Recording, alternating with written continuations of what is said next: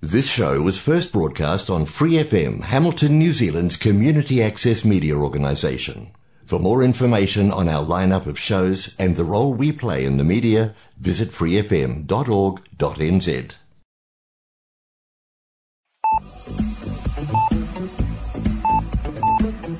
Hola amigos y amigas, hoy es el final de la primera temporada del programa Arritmia. Quiero invitarlos de manera muy especial a ser parte activa de la nueva temporada. Envíame tu testimonio escrito a arritmianz.gmail.com. Estoy segura que será de bendición y esperanza para tantas personas que lo necesitan en este momento. Bendiciones.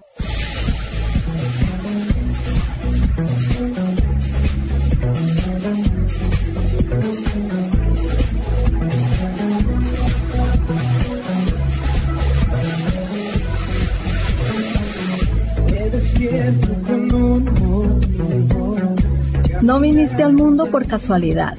Formas parte de un gran plan. Encontrar el propósito de tu vida es tu misión. No es tarea fácil, pero juntos podemos lograrlo. Serás plenamente feliz. Arritmia, cuando todo pierde sentido.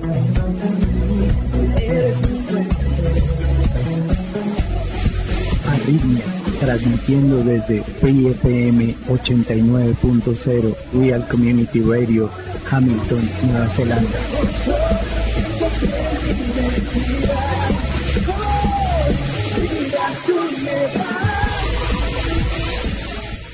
Los invitamos a escuchar y a compartir el programa dando clic en el link publicado en la página de Facebook Arritmia NZ y también nos pueden encontrar en Twitter y en YouTube.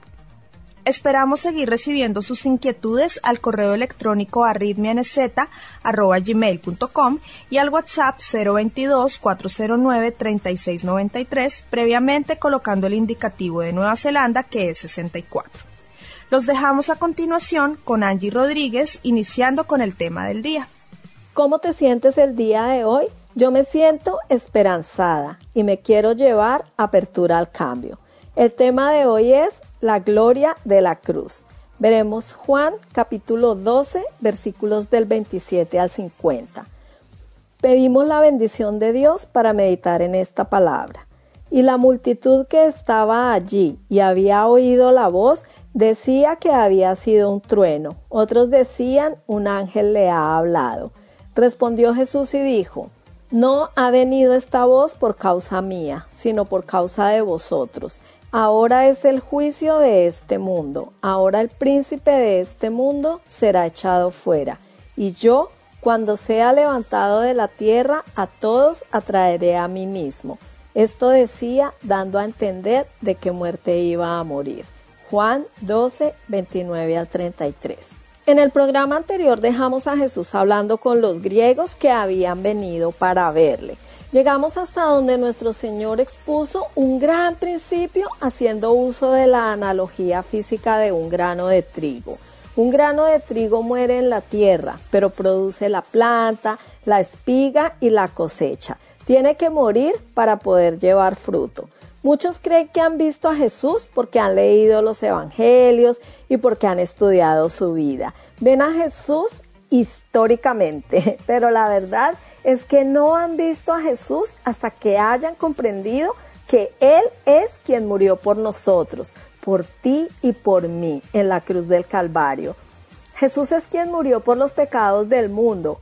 Ahora parecía extraño que Él hablase de estas cosas a los griegos que habían venido a verle, pero les estaba diciendo que había algo más importante que verle solo físicamente o verle en el relato histórico de los evangelios.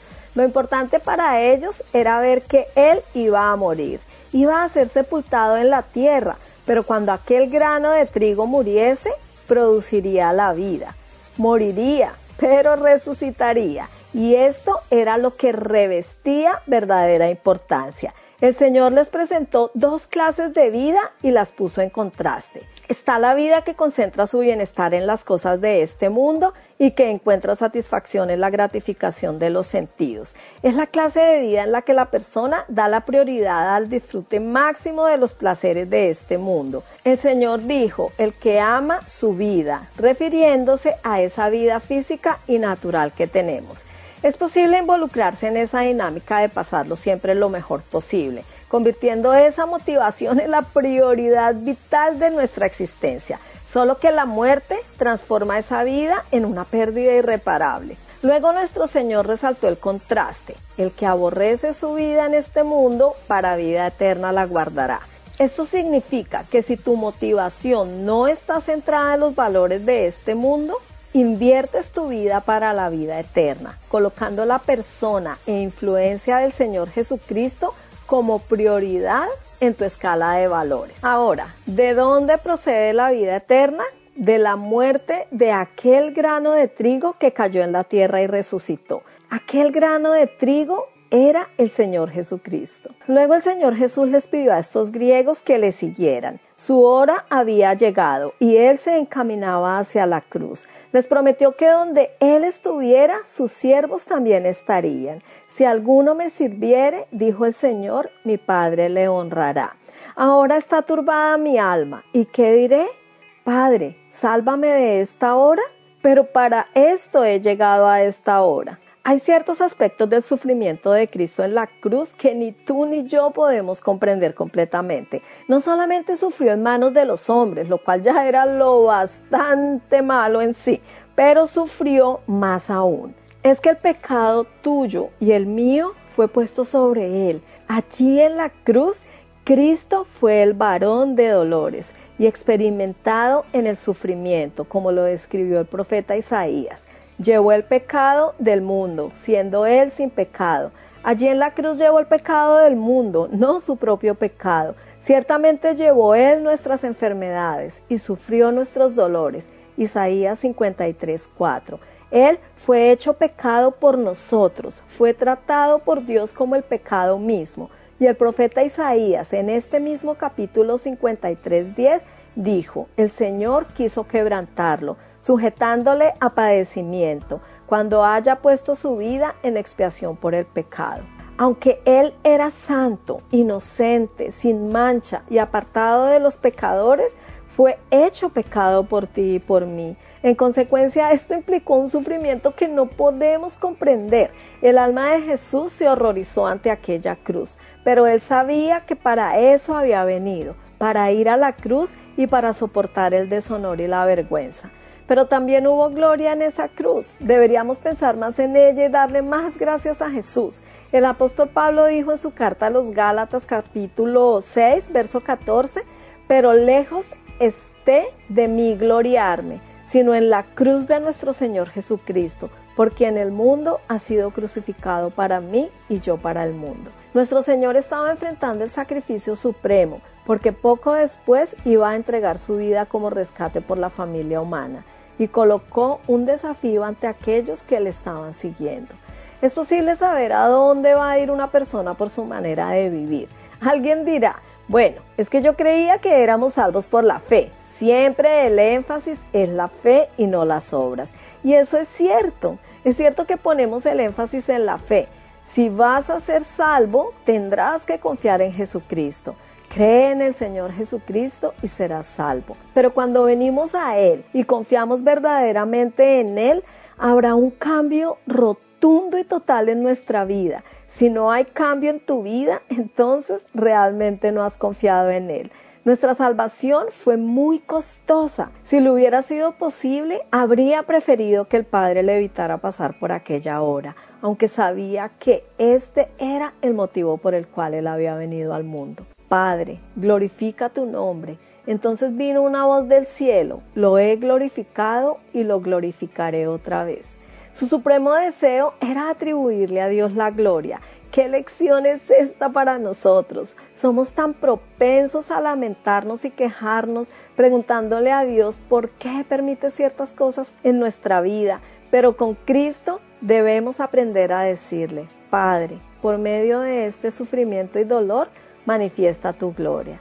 El cielo no pudo permanecer en silencio, sino que tuvo que responder. Dios respondió audiblemente. Dios le habló desde el cielo a Jesucristo en tres ocasiones, al principio de su ministerio, a la mitad y al final. La primera vez que le habló fue en su bautismo, la segunda durante la transfiguración y la tercera aquí.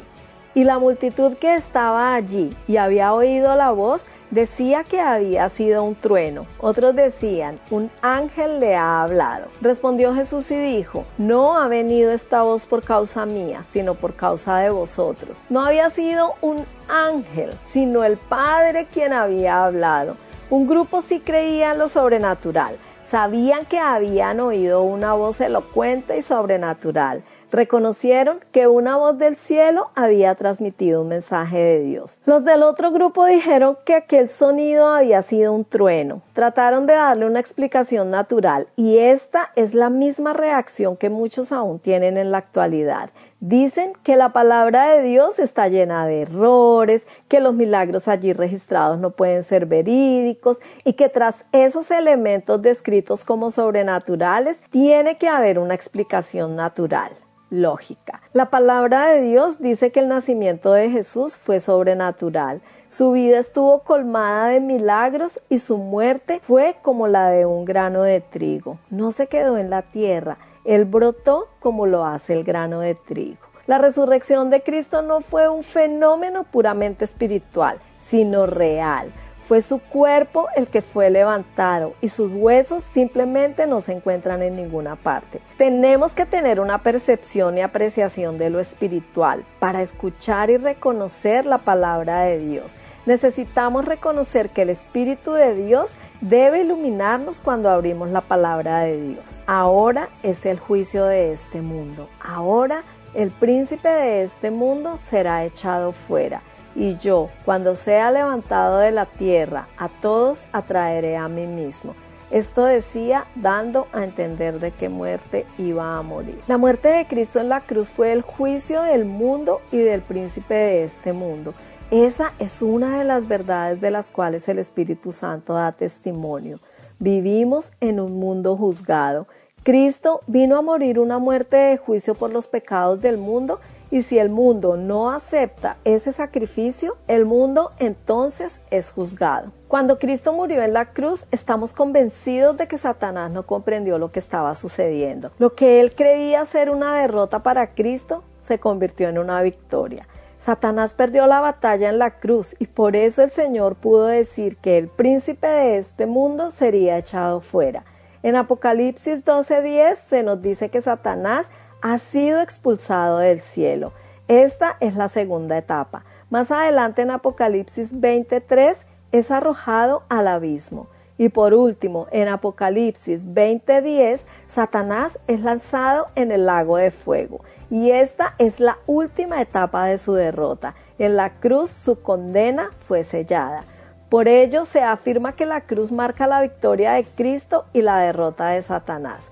Ahora vemos que Jesús puso el énfasis en su muerte redentora. Su muerte atraerá hacia Él a todos los seres humanos. Aquellos que crean serán salvados. Aquellos que le rechazan serán condenados. Le respondió la gente, nosotros hemos oído que según la ley el Cristo permanece para siempre. ¿Cómo pues dices tú que es necesario que el Hijo del Hombre sea levantado? ¿Quién es ese Hijo del Hombre? Entonces Jesús les dijo, Aún por un poco de tiempo la luz está entre vosotros. Andad entre tanto que tenéis luz, para que no os sorprendan las tinieblas, porque el que anda en las tinieblas no sabe a dónde va. Entre tanto que tenéis la luz, creed en la luz, para que seáis hijos de luz. Habiendo dicho Jesús esto, se fue y se ocultó de ellos.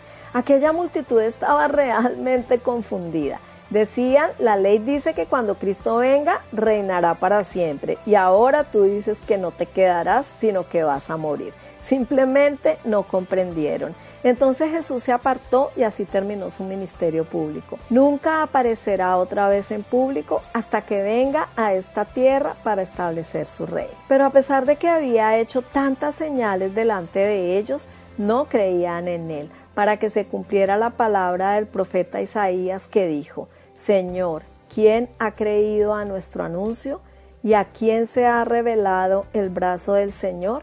Por esto no podían creer, porque también dijo Isaías, cegó los ojos de ellos y endureció su corazón, para que no vean con los ojos, ni entiendan con el corazón, ni se conviertan y yo los sane. Isaías dijo esto cuando vio su gloria y habló acerca de él. Aquellos que estaban ante la presencia de la luz del mundo no abrían sus ojos, la profecía de Isaías se estaba cumpliendo con ellos. Esta que acabamos de leer es una cita de aquel gran capítulo de redención en Isaías, capítulo 53, que habla de la muerte de Cristo. La muerte de Cristo fue presentada a ellos, pero la rechazaron. Estaban enseguecidos ante la luz que les había sido presentada. Cegó los ojos de ellos y endureció su corazón.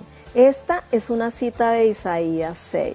Pero estas palabras deben ser consideradas en su contexto. Jesús se había presentado a ellos como el Mesías y como su rey. Habían oído el Evangelio y lo habían rechazado. Habían rechazado personalmente a Jesús y entonces Él les rechazó a ellos. Como ellos no le aceptaron, entonces llegó el día cuando ya no les fue posible aceptarle. En otras palabras, la gente que vivió en tiempos del profeta Isaías y en tiempos de Jesús rehusó creer, debido a que aquellas personas rechazaron constantemente la revelación de Dios. Él pronunció un juicio y los castigó con ceguera espiritual y corazones endurecidos. Lo más peligroso es oír el Evangelio y luego volverle la espalda. Simplemente sigues oyéndolo una y otra vez y no lo aceptas. Llegará el día cuando ya no te será posible oír ni ver, ni sentir la necesidad de la salvación. Dios es Dios y Él tiene la última palabra. A pesar de esto, muchos incluso de los gobernantes creyeron en Él, pero no lo confesaban por temor a los fariseos para no ser expulsados de la sinagoga, porque amaban más la gloria de los hombres que la gloria de Dios. Pero a pesar de aquella incredulidad nacional masiva, había una esperanza.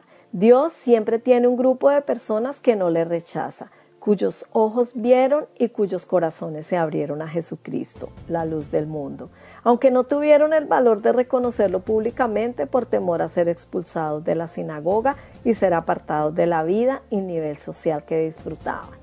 Así también hoy muchas personas se encuentran en la misma situación. Han creído en el Señor Jesucristo como su Salvador y por lo tanto son salvos y disfrutan de una relación con Dios, pero tienen una vivencia incompleta, una experiencia espiritual parcial de su fe porque no la manifiestan a las personas de su entorno social, por temor a las opiniones humanas divergentes o a perder privilegios o distinciones. Recordemos lo que dijo Jesús en Juan 12:26. Si alguno me sirve, sígame, y donde yo esté, allí también estará mi servidor.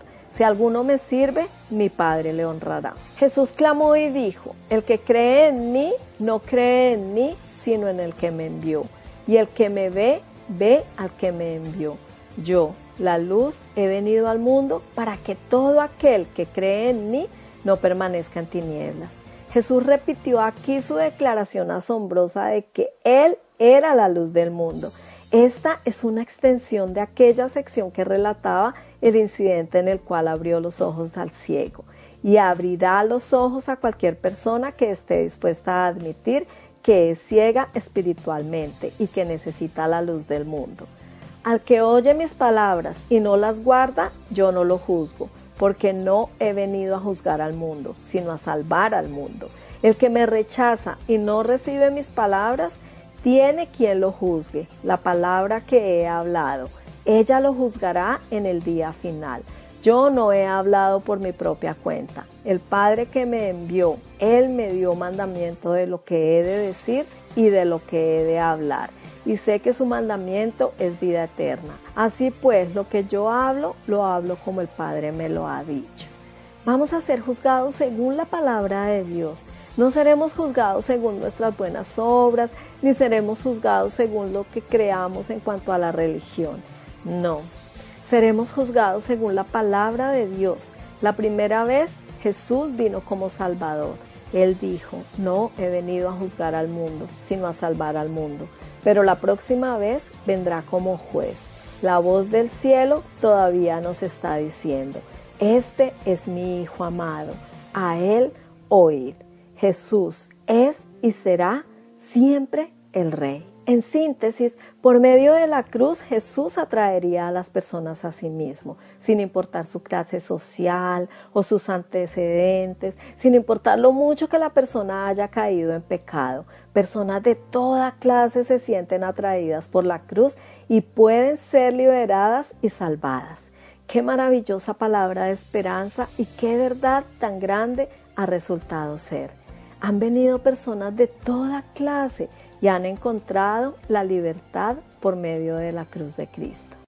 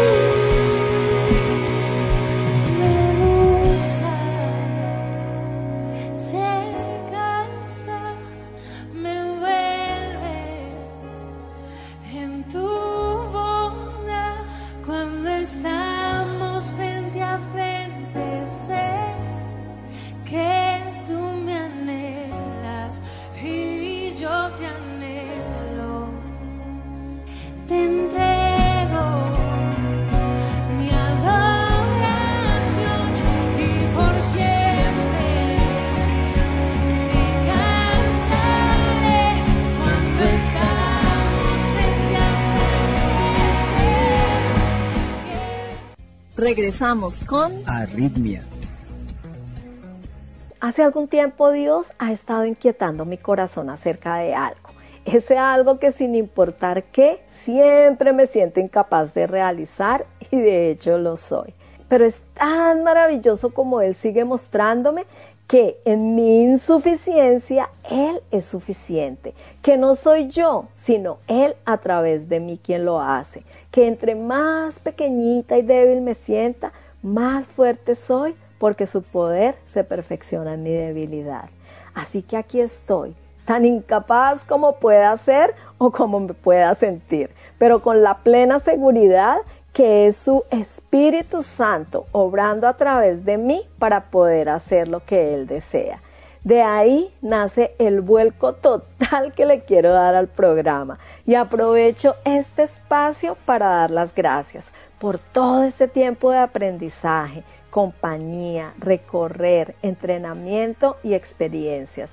Sé que Dios lo va a usar para seguir trayendo bendición tanto a mi vida como a la de ustedes. Espero que me sigan acompañando y que tengan una participación más activa en el programa. Pueden compartir su testimonio escrito a arritmianz.gmail.com.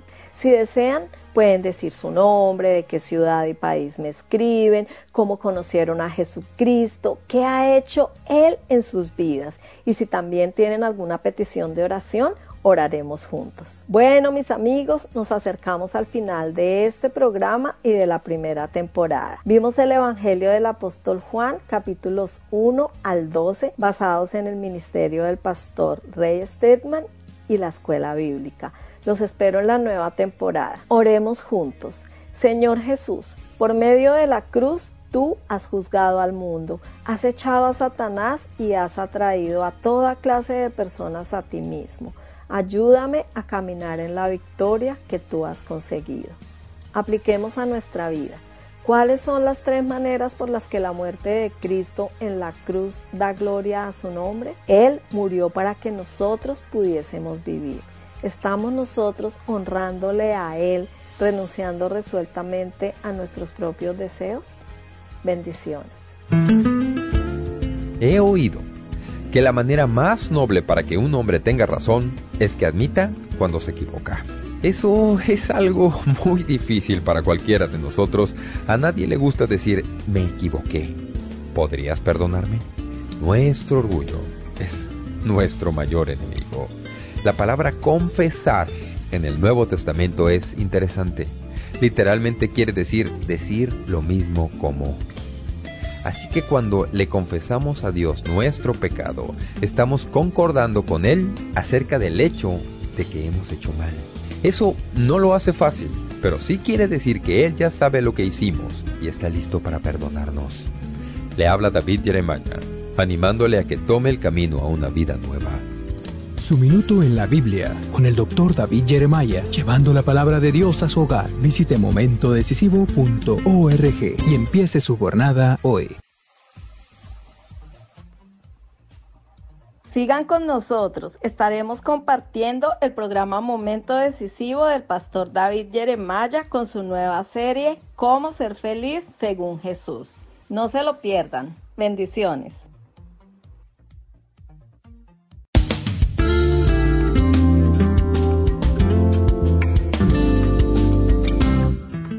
¿Es usted un pacificador? Tal vez usted no trabaje en las Fuerzas Armadas ni como voluntario en un grupo comunitario. Tal vez usted ni siquiera lleve una tarjeta como miembro del Movimiento Mundial para la Paz, pero sí puede llevar la paz a los que le rodean en su rincón del mundo. En el mundo tumultuoso en que vivimos, los pacificadores son muy bienvenidos. Hoy en nuestro programa de Momento Decisivo con el Dr. David Jeremiah, veremos que Jesús enseñó que la felicidad viene a aquellos que fomentan la unidad entre Dios y los hombres. No se pierda este mensaje especial titulado Felices son los que sanan.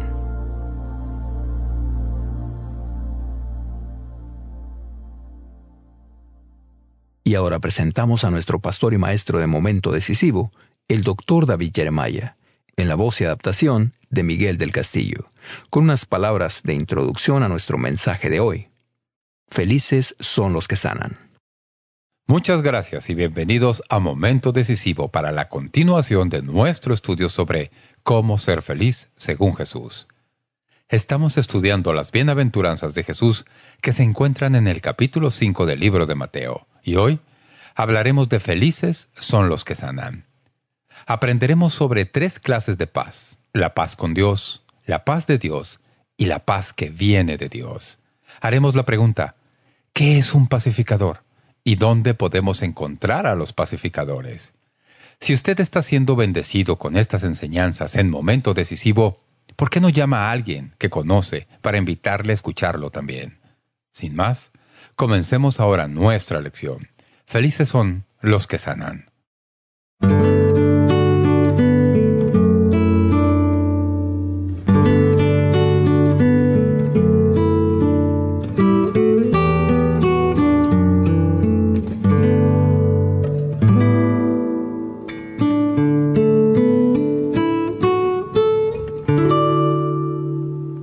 Si siete es el número de perfección, no debería sorprenderle descubrir que el séptimo dicho de nuestro Señor en Mateo 5.9 sobre la felicidad es este.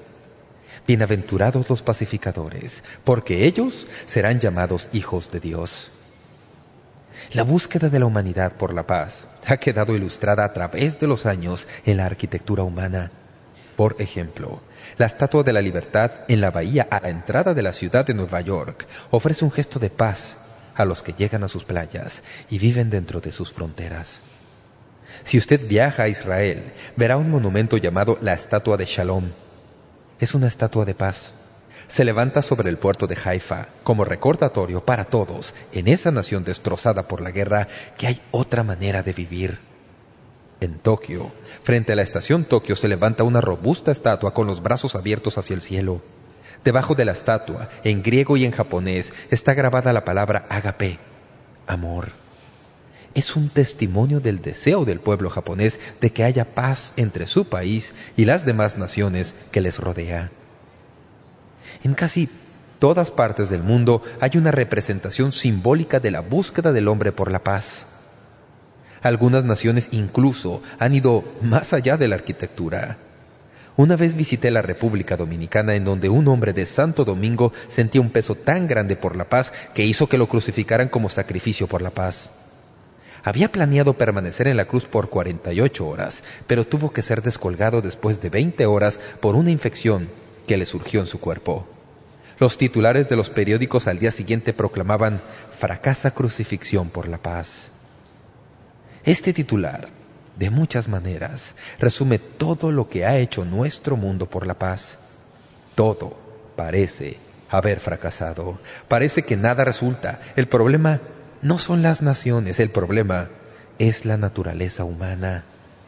Mientras el hombre permanezca separado de su Creador y rehúse seguir el plan divino para su vida, jamás logrará conocer algún sentido de paz de esta manera y jamás conocerá ninguna paz. Así que seguimos intentándolo con las Naciones Unidas y los tratados de paz y todo otro esfuerzo. Enviamos embajadores a todo el mundo, haciendo escala aquí y allá, tratando de decir las cosas precisas en el contexto preciso para que podamos tener paz. Pero mientras por este lado se procura hacer la paz, por otro lado estalla la guerra. Es algo frustrante. Hay un pasaje en Isaías que lo resume bien. Pero los impíos son como el mar en tempestad que no puede estarse quieto, y sus aguas arrojan cieno y lodo. No hay paz, dijo mi Dios, para los impíos. Isaías 57:20. Mientras el ser humano siga decidido a no tener nada que ver con Dios, no podrás jamás tener paz. No puede tenerla como individuo, ni corporativamente, ni puede tenerla con su familia, ni siquiera en su propio corazón. Jamás podrá conocer la paz mientras no arregle las cosas con Dios en su propio corazón. Fuimos creados por Dios. Él tiene el plan. Él escribió las instrucciones. Él formó todos los circuitos. Solo Él sabe lo que nos da paz. Dios dice que a menos que recibamos a Cristo y le permitamos ser el príncipe de paz para cada uno de nosotros personalmente, no hay ninguna posibilidad de que podamos salirnos de la zona de guerra. Así que luchamos, Peleamos en casa, peleamos en el trabajo, con frecuencia peleamos en la iglesia. Todo porque no tenemos paz. Quiero tomar unos momentos antes de hablar en cuanto a ser un pacificador, para decirles lo que la palabra de Dios nos dice respecto a la naturaleza misma de la paz. En la Biblia se mencionan tres clases de paz. En primer lugar, tenemos lo que se llama la paz con Dios. Lo hallamos en Romanos 5. Justificados, pues, por la fe, tenemos paz para con Dios. ¿Es Dios enemigo mío? No pero yo he estado en guerra contra Dios desde que nací. Nací en guerra contra Dios. Todo ser humano nació así.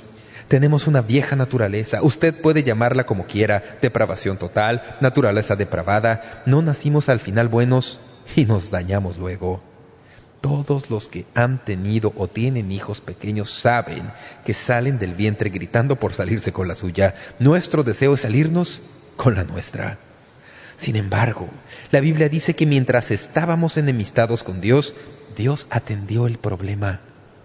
Envió a Cristo a este mundo y en un hermoso cuadro de lo que vemos cada Semana Santa, su Hijo vino a este mundo, anduvo en esta tierra todos esos años de perfección y finalmente fue a la cruz.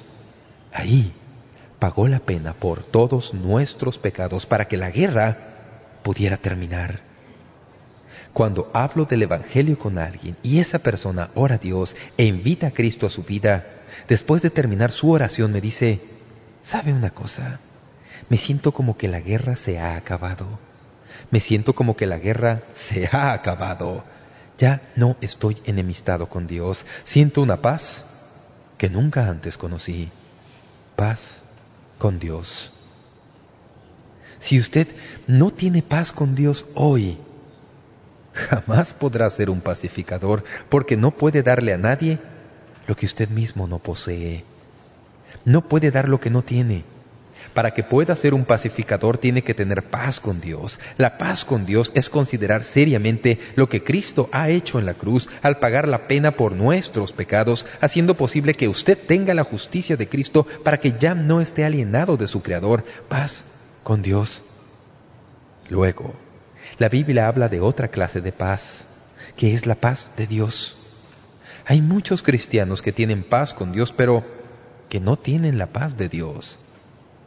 ¿Por qué piensa entonces que los libros de mayor venta en las librerías cristianas son las obras que le dicen cómo enderezar su vida arruinada? Me quedo grandemente asombrado al ir a convenciones de casas editoriales y a las librerías cristianas, al ver cuántos libros de autoayuda cristiana hay publicados, cómo arreglar este problema, cómo resolver este otro, lo cual, a mi juicio, es un testimonio de que no hemos logrado organizarnos muy bien. ¿Por qué tantas personas que al final de cuentas han resuelto la cuestión de la paz con Dios nunca logran llegar al lugar de la paz de Dios en sus corazones? Juan 14, 27 dice que Jesús, antes de volver al cielo, hablando con sus discípulos, les dice, La paz os dejo, mi paz os doy. Yo no os la doy como el mundo la da. No se turbe vuestro corazón, ni tenga miedo. Jesús habla aquí de una cualidad que quería darles a sus discípulos, quienes ya eran creyentes. Decía, quiero que tengan en sus corazones mi paz, para que sin importar lo que ocurra, Jesús les hablaba de lo que iban a enfrentar después de que Él fuera a la cruz. Sabía que después que Él muriera, colgado entre el cielo y la tierra, si ellos no tenían su paz, se intranquilizarían mucho. Pero cuando Él murió, ellos se desalentaron profundamente. Él quiere darnos la misma paz de Dios. ¿Tiene usted la paz de Dios? ¿Tiene esa calma interna, la tranquila certeza de que todo marcha bien? aun cuando las circunstancias externas puedan ser caóticas. Ha llegado al lugar en donde puede decir, como el salmista, «Me acostaré en paz y dormiré, porque solo tú, oh Señor, me haces vivir seguro». ¿Se halla ahí usted? ¿Puede vivir en la zona de guerra e irse a dormir por las noches? Todos vivimos en una zona de guerra todo lo que nos rodea, los problemas que enfrentan nuestros hijos, los problemas que enfrentamos en nuestros barrios, el terrible derrumbamiento en nuestra cultura de la estructura de la familia, todas las presiones financieras bajo las cuales vive la gente. ¿Puede usted, debido a que tiene la paz de Dios en su corazón, puede acostarse y dormir en paz? Si tiene en su corazón la paz de Dios, puede hacerlo. Esa es la paz de Dios. Luego, tenemos una tercera clase de paz, de la cual no hablamos mucho. Es lo que yo llamo la paz que viene de Dios. ¿Cuántos tienen que tomar una decisión muy seria en poco tiempo? ¿Cómo saben qué hacer? ¿Alguna vez ha deseado que Dios tuviera una página en su libro que le dijera qué hacer en su decisión en particular y que pudiera buscarla en un índice? En la página 423 encontrará qué hacer en tal y tal situación en instrucciones detalladas. Dios no ha escrito su libro de esa manera. En primer lugar, si lo hubiera escrito así, hubiera quedado obsoleto en el mismo primer siglo porque las decisiones en esos días eran si ir al mercado, en burro o a caballo. ¿A quién le importa eso ahora? Pero Dios ha escrito su palabra con principios eternos. Si usted estudia el libro de Dios y lee las historias y dedica tiempo para estudiar las escrituras, aprenderá cuáles son esos principios y empezará a llenar su computador cerebral con la palabra de Dios. Empezará a captar los principios que Dios nos ha dado. Algunas cosas son muy claras. El primer capítulo de Romanos elimina mucho del aspecto de la duda, lo pone todo en línea y dice que está mal y que ni siquiera hay que orar al respecto. No desperdicie su tiempo preguntándole acerca de algo que Él ya le ha dicho que haga. Dios tiene para usted todo el tiempo del mundo, pero no tiene tiempo para que usted vuelva a Él y le pregunte si ha cambiado de parecer respecto a algo que ya ha escrito. No va a hacer tal cosa. Así que en cuestiones de la voluntad de Dios, amigos, no se trata de buscar la manera de encontrarle un agujero a las Escrituras o alguna manera de darle un rodeo a lo que Dios ya ha declarado. Ya sabemos que Dios tiene varios. No hagas esto o aquello y que tiene un buen número de haz esto y lo otro, donde muchos cristianos se ven en dilema y confieso que yo también. Es en las cuestiones que no pertenecen a la categoría de blanco y negro. Son cuestiones de juicio entre lo bueno y lo mejor, o entre lo mejor y lo supremo. Puede ser una decisión entre dos cosas que en la superficie me parecen igualmente aceptables. ¿Cómo decido? No hay ninguna página en la Biblia que me diga qué hacer. No hay ningún principio específico que me lo diga. Aquí tengo dos cosas igualmente buenas, pero una tiene que quedar a un lado. Hay muchas cosas maravillosas que Dios nos ha dado para ayudarnos, pero quiero darles un versículo. Colosenses 3.15 dice, «Y la paz de Dios gobierne en vuestros corazones». En los partidos deportivos existe el árbitro. La expresión gobierne se refiere a esto. Que la paz de Dios dicte cuáles jugadas son legales y cuáles jugadas son peligrosas en su vida. Que la paz de Dios gobierne en su corazón. ¿Cómo funciona esto? Hay cristianos que pueden decirle cómo funciona. Usted lee la palabra de Dios, habla con sus amigos cristianos y les pide su consejo. Hace todo lo que le es posible tratando de hallar la respuesta adecuada, pero llega el momento en que tiene que tomar una decisión y ora algo así como esto, Dios, que me has dado la paz por la salvación, Dios, que has puesto paz en mi corazón, ahora no sé qué hacer en esta situación, pienso que esto es lo mejor para mí. Dame la paz al hacerlo. Déjeme decirle, ocurre. Dios le da la paz en las decisiones de importancia en su vida. Dios le da la paz como el árbitro en el juego de la vida que ha sido llamado a jugar para que usted sepa, sin lugar a dudas, que eso es la voluntad de Dios. Alguien pregunta, ¿cómo lo sé? Tengo la paz de Dios en mi corazón. ¿Es místico esto? No. Cuando usted ha agotado toda su capacidad para estudiar los principios y ha hecho todo lo que sabía que era acertado y hay dos situaciones iguales y no sabe por cuál optar, usted ora a Dios y Dios le da la paz respecto a ese asunto. Quiero contarles una historia. Cuando vine a la iglesia que pastoreo en la actualidad, hace más de 15 años, salí de una iglesia en una población llamada Fort Wayne, Indiana y estaba tratando de decidir si quedarme o mudarme. Un día me levantaba y pensaba, me voy a California. Al día siguiente leí algo malo sobre California y me decía, me quedo en Fort Wayne. Se acercaba el momento en que tenía que tomar una decisión. Había una mecha en el asunto y se estaba acabando. Recuerdo que un día le dije a mi esposa, corazón, no sé qué hacer, pero voy a levantarme mañana y voy a actuar mañana como si ya hubiera tomado la decisión de marcharnos a California. Y voy a pedirle a Dios que me dé su paz para confirmar su apruebo. Así que me levanté al día siguiente y le dije a Dios, Señor, pienso que debo irme a California y voy a actuar hoy como si esa fuera la decisión definitiva y quiero pedirte que me des la paz porque realmente creo que esa es tu voluntad. ¿Saben una cosa? Me la dio. Al terminar ese día tenía la absoluta certeza, como dice en Isaías 30, 21, este es el camino, andad por él. Llamé a la persona responsable y le dije, allá vamos. Tenía la paz de Dios al respecto. Nunca miré atrás y nunca dudé. Aún en los momentos difíciles, nunca dudé que esa fuera la voluntad de Dios para mí porque recibí la paz que viene de Dios y ella gobierna mi alma. Espero que usted sepa esto, porque es una de las herramientas maravillosas que tiene el cristiano a su disposición. Ahora, habiendo dicho esto respecto a la naturaleza de la paz, permítanme hacerles una pregunta. ¿Por qué es que, a la luz de todo esto, aún necesitamos ser pacificadores? ¿Qué quiere decir Dios cuando nos dice que seremos dichosos si somos pacificadores? Ciertamente debería ser obvio, por lo que ya he dicho, que una de las primeras cosas que hace un pacificador es ayudar a las personas a hacer la paz con Dios. De cierta manera, el pacificador es un evangelista. El pacificador anda buscando a personas que están en guerra con Dios y les dice, oigan, déjenme decirles cómo pueden tener paz. Cuando predico y le digo a la gente cómo puede llegar a conocer a Jesucristo y cómo tener paz con Dios y ellas reciben a Jesucristo, he funcionado en el papel de pacificador.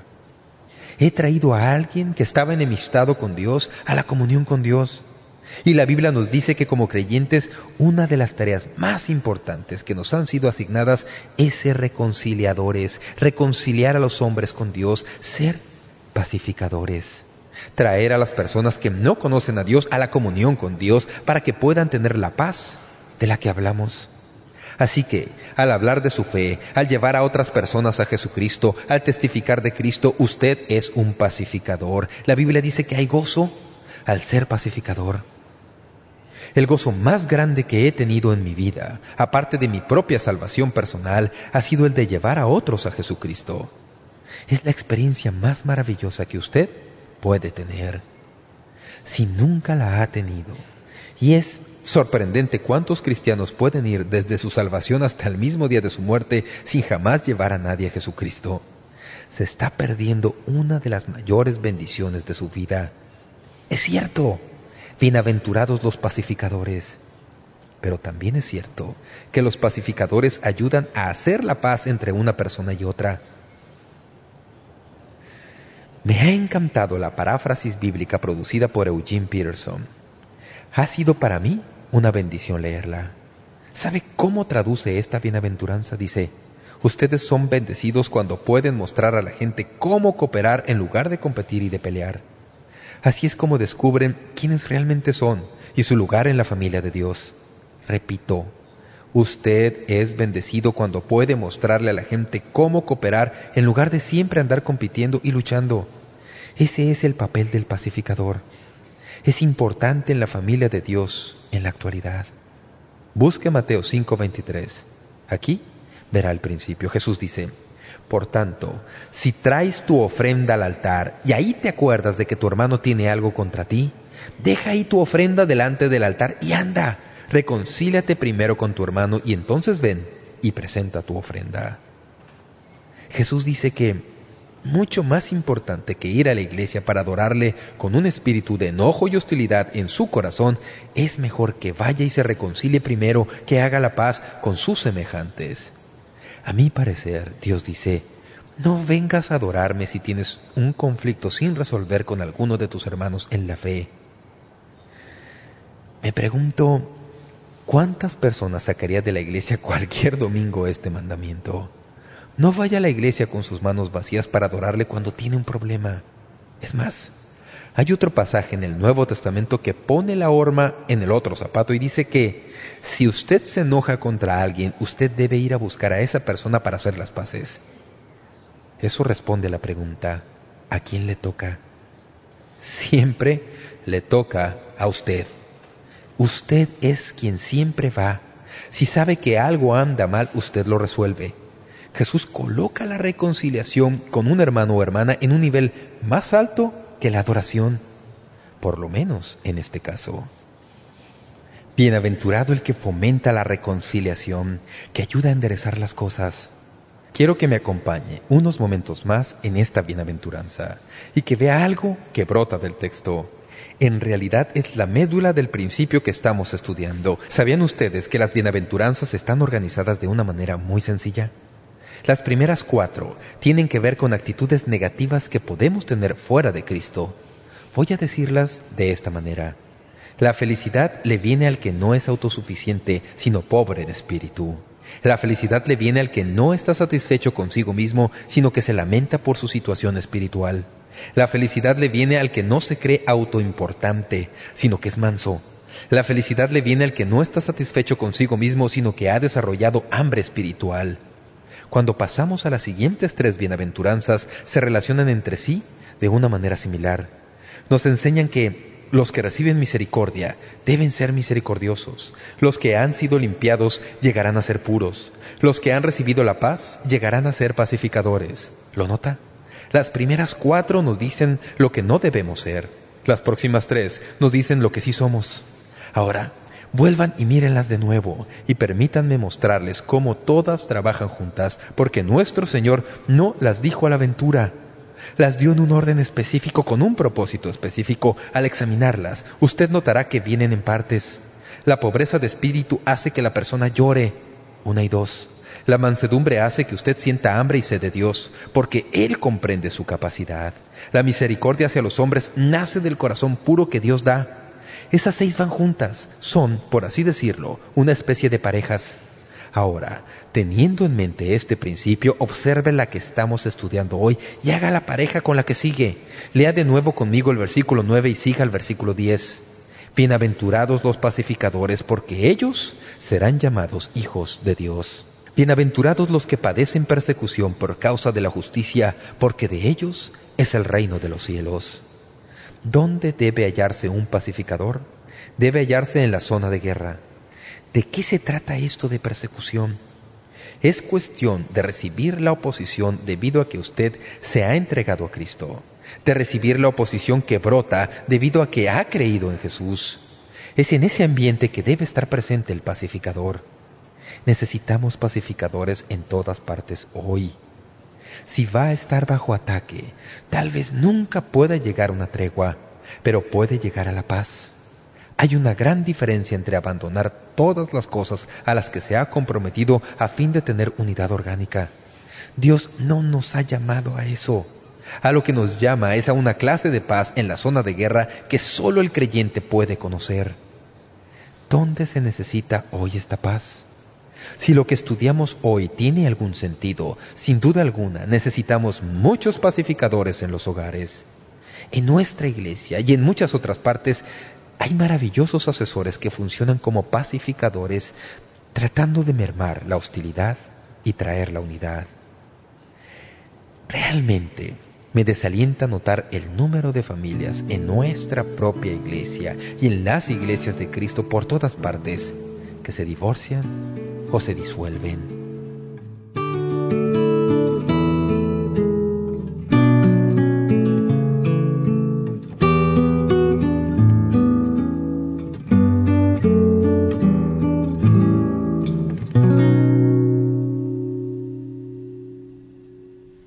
Hablaremos más de esto mañana aquí mismo, en Momento Decisivo, mientras continuamos nuestro estudio de las bienaventuranzas que hemos titulado Cómo ser feliz según Jesús.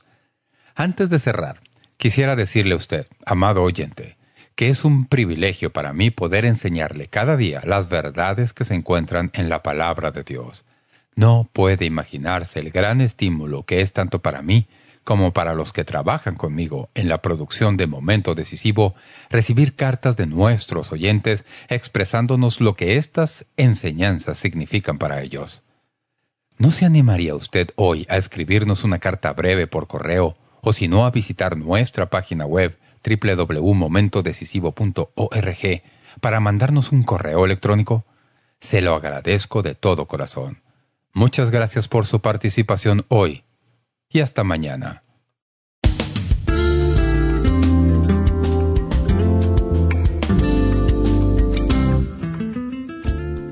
Gracias por sintonizar Momento Decisivo. Esperamos que usted pueda tomar un momento para escribirnos una carta en respaldo del Ministerio. Le agradecemos su correspondencia. Y cuando nos escriba o nos envíe un correo electrónico, sírvase a anotar claramente su nombre y dirección completa y el nombre de la emisora en que escucha este programa. El mensaje que usted escuchó hoy es una porción del mensaje completo disponible en disco compacto titulado Felices son los que sanan. Si desea solicitar una copia de este mensaje, puede hacerlo visitando nuestro sitio web www.momentodecisivo.org o escríbanos a la dirección que le damos enseguida. Este mensaje corresponde a la serie completa de enseñanzas titulada Cómo ser feliz según Jesús en 10 discos compactos. Para más información sobre cómo conseguir estos mensajes que ofrecemos, puede visitar nuestro sitio web www.momentodecisivo.org o escríbanos a Momento Decisivo, P.O. Box 3804, San Diego, California 92163, Estados Unidos de América. Sintonícenos nuevamente mañana para estudiar juntos la palabra de Dios aquí en Momento Decisivo con el doctor David Jeremiah. También puede escuchar Momento Decisivo cuando guste en nuestra página web, ubicada en momentodecisivo.org.